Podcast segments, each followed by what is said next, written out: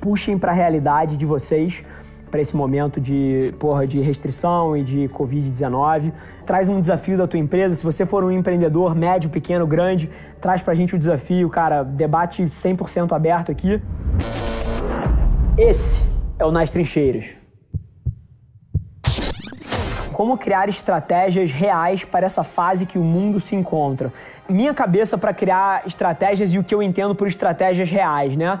Que são estratégias que não são firula, que não são espuma, são coisas que de fato vão ter um impacto real no teu negócio. E aí eu, no meu negócio e em qualquer empresa, eu estaria olhando para duas coisas. E acho que modelar assim talvez simplifique. Número um, gasto, ou seja, custo ou despesa, e a segunda, receita.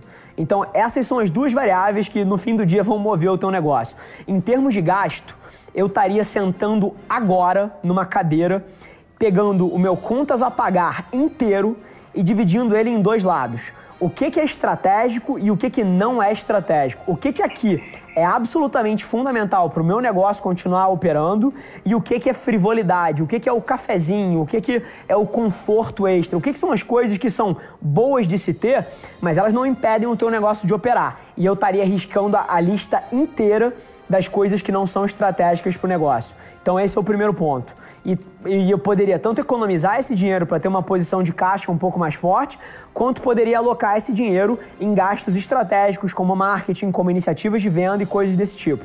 Então, esse modelo de olhar para a despesa e olhar para a receita é super útil. E em termos de receita, eu estaria olhando para oportunidades de curto prazo.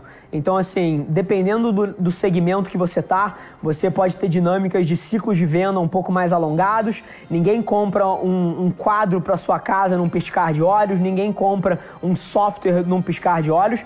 Então, assim, eu estaria procurando oportunidades de mais curto prazo. E aí eu seria extremamente não linear na minha forma de pensar, tá? Se você é uma empresa que vende software para controle de folha de pagamento de restaurante, Cara, eu estaria olhando para oportunidades de consultoria para esse negócio. Eu estaria olhando para oportunidades de mais curto prazo de receita. Cara, shiftando aí 180 graus, uma pergunta um pouco mais tática em termos de operação. E aí, pô, você pode abrir um pouquinho como é que vocês estão tocando isso dentro do Tinder, que é uma operação global, é uma empresa que pô, tem funcionário no mundo inteiro e com certeza tem uma forma de enxergar essa situação. Pergunta do Wagner Torres. Cara, no momento que estamos passando, Acha certo a empresa dispensar funcionários temporários? Como lidar com esse tipo de coisa? Como é que é a sua cabeça como executivo, como líder de negócio em relação a isso, cara? Essa pergunta ela vai ser a resposta vai ser diferente para cada pessoa. É um equilíbrio entre curto prazo e longo prazo. Se você, cara, focar só no longo prazo, talvez o seu negócio não chegue lá. Se você focar só no curto prazo, você vai ser pouco empático e mercenário com a situação é, da empresa, e isso tem impactos até de cultura, que é o meu ponto que eu queria trazer para outro lado. A maneira como você lida com esse tipo de situação, se você tem fôlego, se você é um empresário, por exemplo, e se eu ativamente escolho colocar menos dinheiro no meu bolso como empresário em prol de manter a estabilidade de alguém na minha empresa, por exemplo, não desligou ninguém nesse período.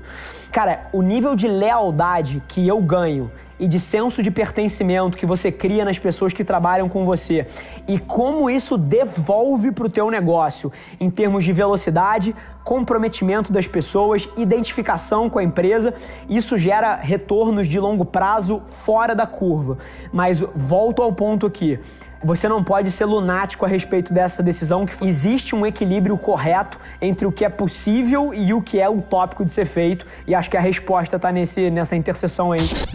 Quero abrir uma filial, mas estou com medo. O que eu faço? Por que, que, é tão crucial que você tome essa decisão agora se você está olhando para o longo prazo, né? Então, assim, dificilmente algum mercado tem essa dinâmica de winner take all, que você precisa abrir logo ali antes que alguém abra. Se esse for o caso, beleza, analisa. Mas qualquer que seja o outro caso, cara, assim, geralmente paciência vai ser a resposta correta. Se você não está nesse jogo pelo próximo trimestre, se você está olhando para a saúde do teu negócio nos próximos 10 anos, eu não vejo o porquê ser um pouco mais paciente com isso possa subtrair do teu resultado, viu?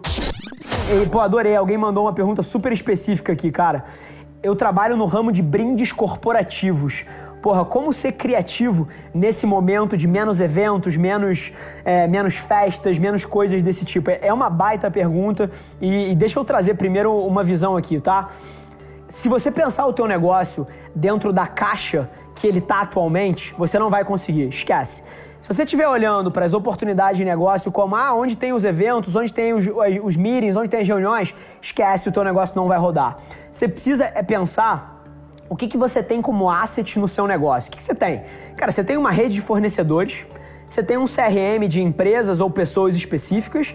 Cara, o que, que você faz nesse, nessa interseção aqui que gera valor para esse momento atual? Exemplo. Cara, eu aqui não seria contra cara, contratar um set de brindes para mandar para todos os meus clientes, fazendo um carinho nesse momento que eles estão em casa, com alguma coisa que ajudasse eles a passassem por esse momento com mais sanidade mental, sei lá, um planner para ele começar a meditar ou sei lá, cara, qualquer coisa que eu pudesse mandar para todos os meus clientes que nesse momento estão em casa e fosse um carinho para eles. Igual a mim, cara, provavelmente tem centenas de empresas aí. Então assim, é pensar quais foram os novos momentos de consumo que foram criados a partir dessa nova dinâmica de restrição de transporte e você posicionar a sua marca pensando no que ela tem de melhor. Você tem empresas de fornecimento de brinde, fornecedores de certos tipos de artigos e você tem um CRM. Cara, entende onde operar isso e aponta essa bazuca para esse canto. É um pouco assim que eu olharia para esse mercado. E é curioso como essas coisas às vezes moldam o nosso negócio para frente. Eu lembro na minha história, o maior negócio que eu já tirei do chão num momento desse transformou a empresa da minha família lá atrás. A gente estava num momento super difícil e, cara, essa restrição fez a gente criar um outro modelo de negócio que foi o que fez a empresa explodir dois anos depois. Então, assim, olha que curioso, você que sempre enxergou o teu mercado como brindes para eventos corporativos, cara, inverte essa lógica, cara. Se você vende para Stone, se você vende para a XP Investimentos, se você vende para o RAP, para Vale do Rio Doce, cara, você vai fazer uma venda, você não está fazendo uma venda para um evento de 150 pessoas, cara. Você está fazendo uma venda para 5 mil funcionários. E olha o mercado potencial que você eventualmente, por estar tá satisfeito com o status quo antigo, que você não olhou que talvez existisse. Excelente dia e coragem, gente. Tamo junto.